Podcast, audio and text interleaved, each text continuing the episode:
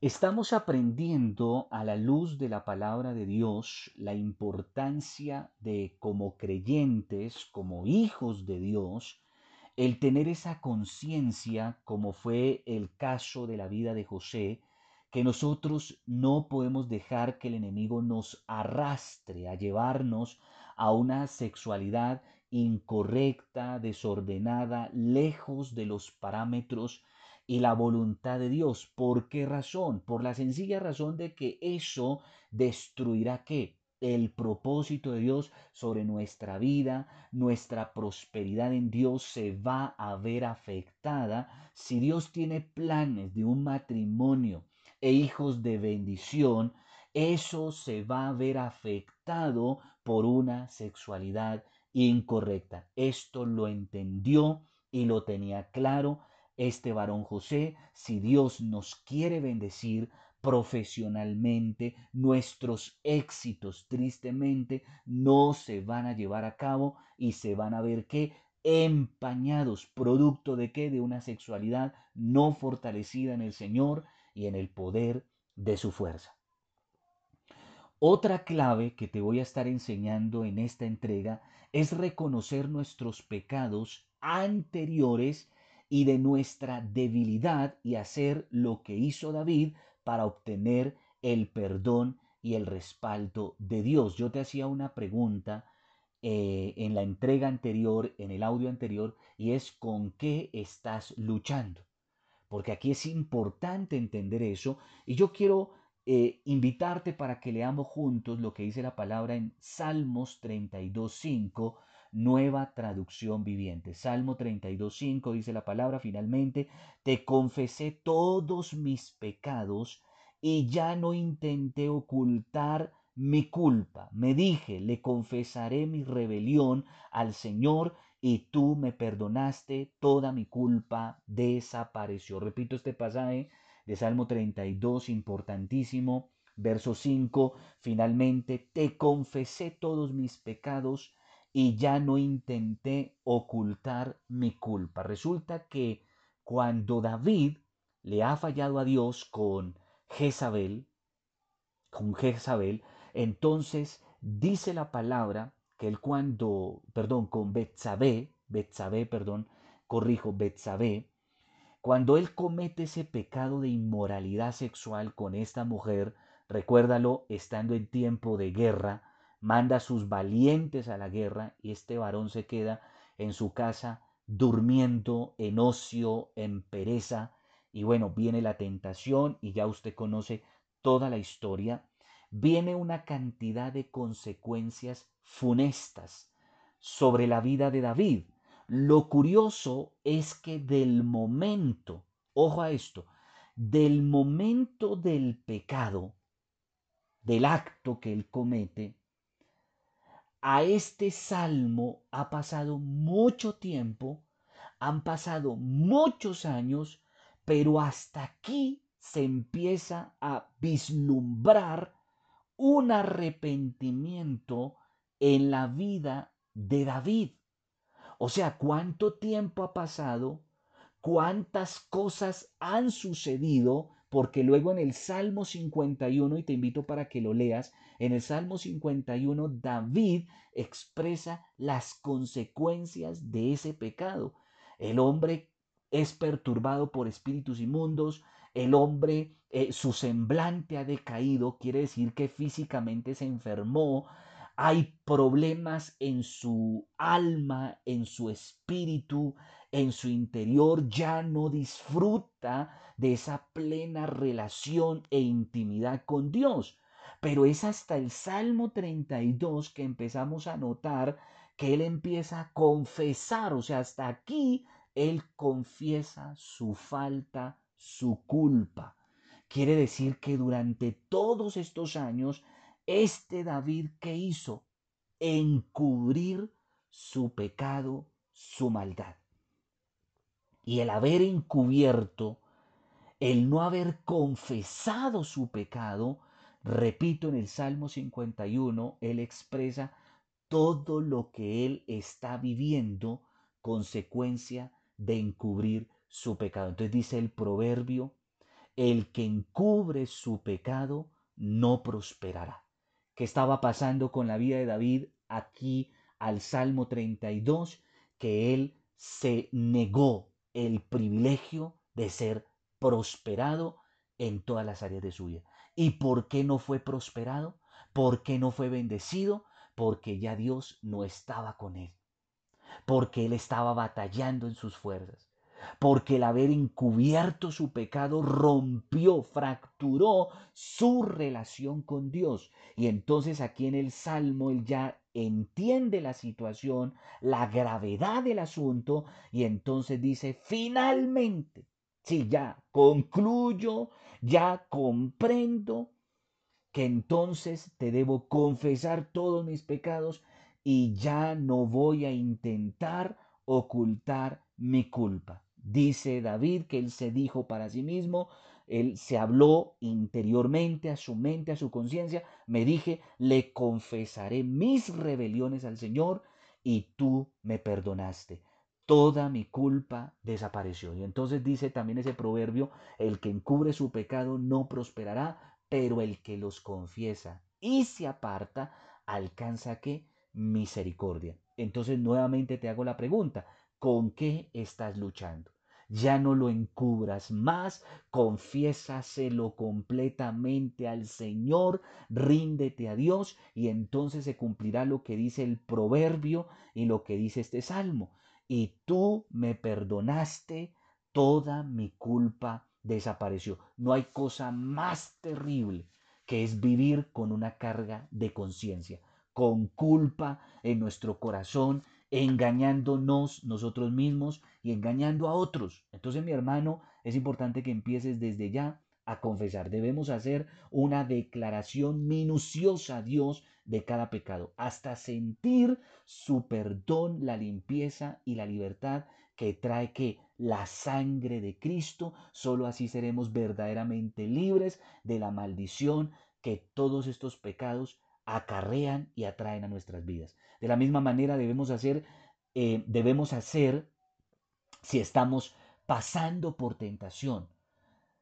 Si buscas a Dios, Él qué va a hacer? Te va a dar la salida. Entonces, una, si tú caíste, si ya cometiste el pecado, pues hombre, empieza a confesarlo. Si necesitas un aliado, un amigo, hombre, tienes al pastor, tienes a un líder, ve y confiésalo. Di que lo que has hecho. Y entonces juntos clamando al Señor en arrepentimiento y en un proceso que luego debes entrar, pues obviamente vas a ser libre, vas a experimentar el perdón y la paz del Señor.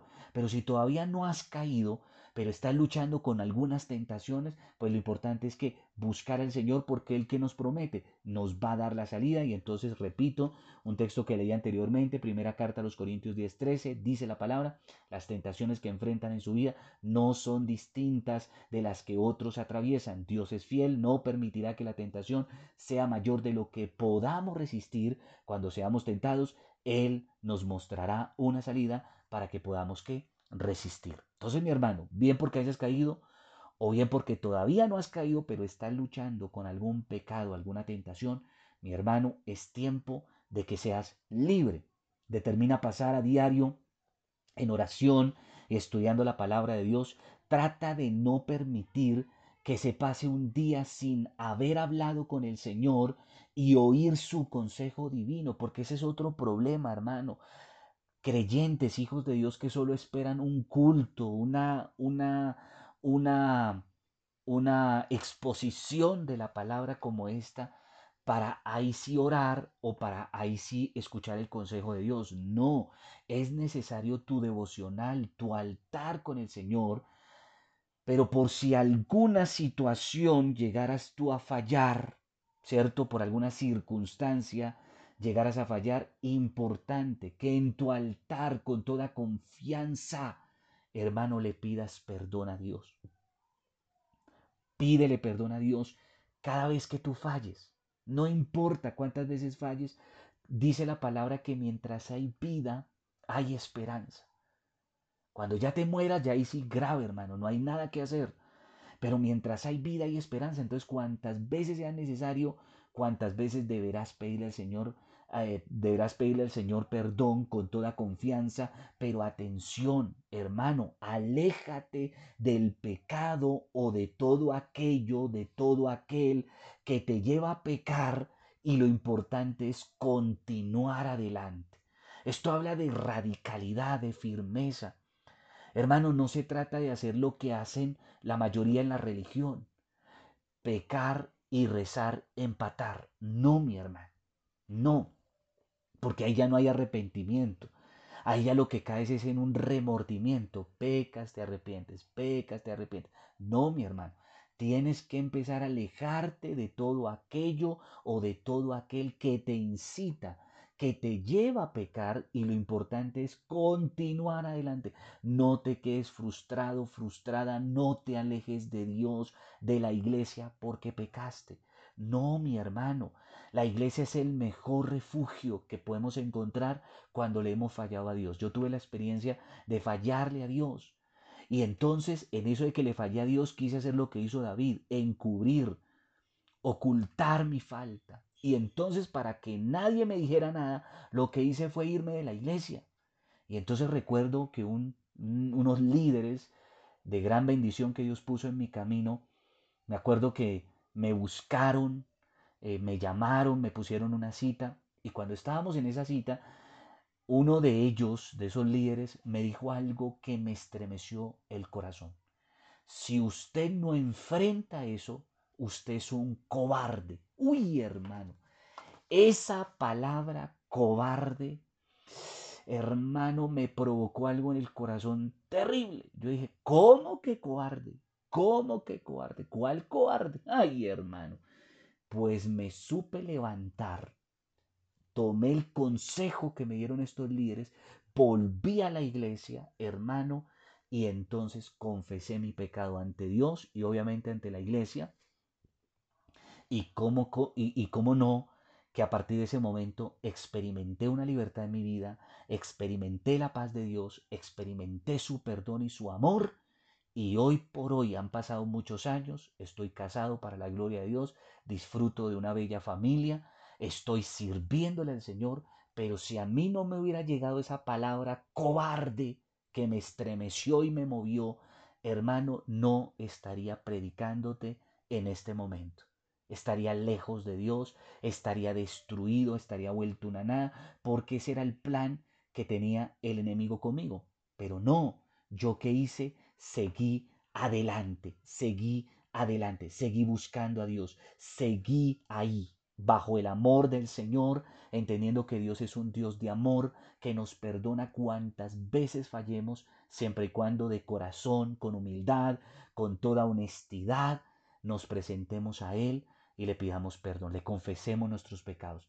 Entonces, mi hermano, no te sientas avergonzado. El, enemigo que te hace pecar y que te muestra el pecado como algo delicioso, como algo hermoso y atractivo, es que cuando tú pecas y caes en su red, te hace sentir la persona más miserable, la persona más sucia de este mundo, la persona que no merece perdón, pero eso es una mentira, eso hace parte de la trampa del enemigo. Pero tú hoy a través de esta palabra, levántate, busca un líder, busca un pastor y confiésale todos sus pecados y pídele que te ayude a levantarte porque entonces mi hermano ya no serás un cobarde, una cobarde, sino un valiente, una valiente guerrero, guerrera del Señor. Recuerda siempre lo que dice la palabra en Proverbios 28:13, los que encubren sus pecados no prosperarán, pero si los confiesan y los abandonan, o sea, siguen adelante, recibirán qué? El perdón, la misericordia y las bendiciones del Señor. Esto guardará tu vida de qué? De caídas y traer convicciones profundas que te permitan prevalecer en todo tiempo, en todo momento. En todo tiempo, en todo momento. ¿Cuál es el segundo consejo que te quiero dejar en esta oportunidad? Prepararse para enfrentar la tentación. Siempre, hermano, tenemos que ir un paso adelante del diablo. ¿Y cómo lo hacemos? En el altar, en la presencia de Dios. Es allí donde nosotros nos estamos preparando y nos estamos fortaleciendo para cuando llegue la tentación. La tentación va a llegar, hermano. Y entonces dice la palabra en Mateo 26, 41, velad y orad para que no cedan ante la tentación, porque el espíritu está dispuesto, pero el cuerpo, la carne es débil. Entonces lo que te decía anteriormente, nosotros podemos estar dispuestos, proponernos el ser fieles a Dios, leales, obedientes a su palabra, estar puros en santidad, consagrados, pero infortunadamente, hermano, nuestra carne es débil y constantemente estamos siendo bombardeados por las tentaciones del enemigo. ¿Dónde está la garantía de la victoria? En que nosotros dependamos constantemente de Dios en que estemos rindiéndonos constantemente en su altar. La tentación llega a nuestras vidas en el momento menos esperado y de la forma más inusual. Por eso es sabio tomar precauciones. ¿Para qué? Para que no nos tome por sorpresa o como dirían alguien por ahí, con los calzones abajo. Es a lo que se refiere la palabra de Dios cuando dice en la primera carta de Pedro 5.8, dice, estén alerta, cuídense de su gran enemigo el diablo, porque anda al acecho como león rugiente buscando a quien devorar. Entonces, mi hermano, es importante, es importante, entre las muchas formas como suele aparecer, ¿cierto? Eh, las tentaciones, entender eso es a través de frases, ojo, insinuantes, usadas para qué? Para que nosotros cedamos al pecado. Otras formas son juegos, otras formas son la misma relación. Entonces, mi hermano, es importante, repito, que nosotros estemos preparados, listos para la batalla, siempre con la armadura del Señor puesta en nuestra alma. No nos quitemos la armadura, porque entonces mis hermanos, el enemigo nos va a coger desarmados, nos va a coger débiles, nos va a coger frágiles, vulnerables.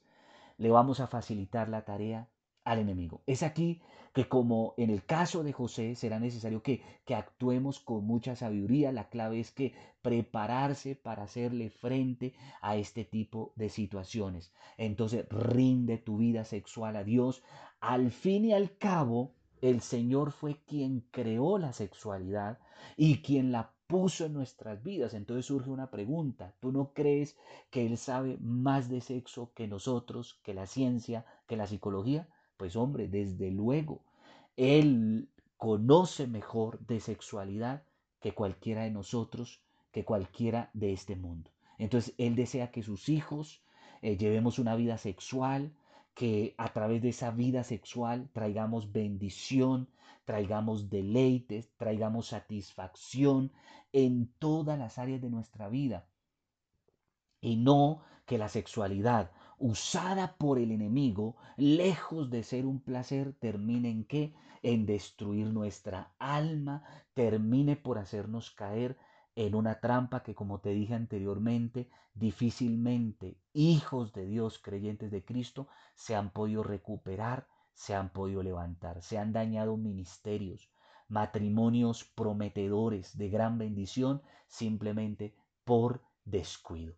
En la próxima entrega te estaré hablando acerca de la pureza en la sexualidad. Pureza en la sexualidad, no te lo pierdas. Sé que esa otra enseñanza te traerá luz, te traerá paz, te traerá bendición para tu vida, desde luego no solo en oírla, sino en llevar cada consejo que nos da la palabra de Dios a la práctica. Dios te bendiga, paz de Cristo y que la gloria del Eterno resplandezca sobre tu vida, tu casa, los tuyos, pero sobre todas las cosas, que la paz del Señor abunde en tu corazón y repito, en el corazón de los tuyos también.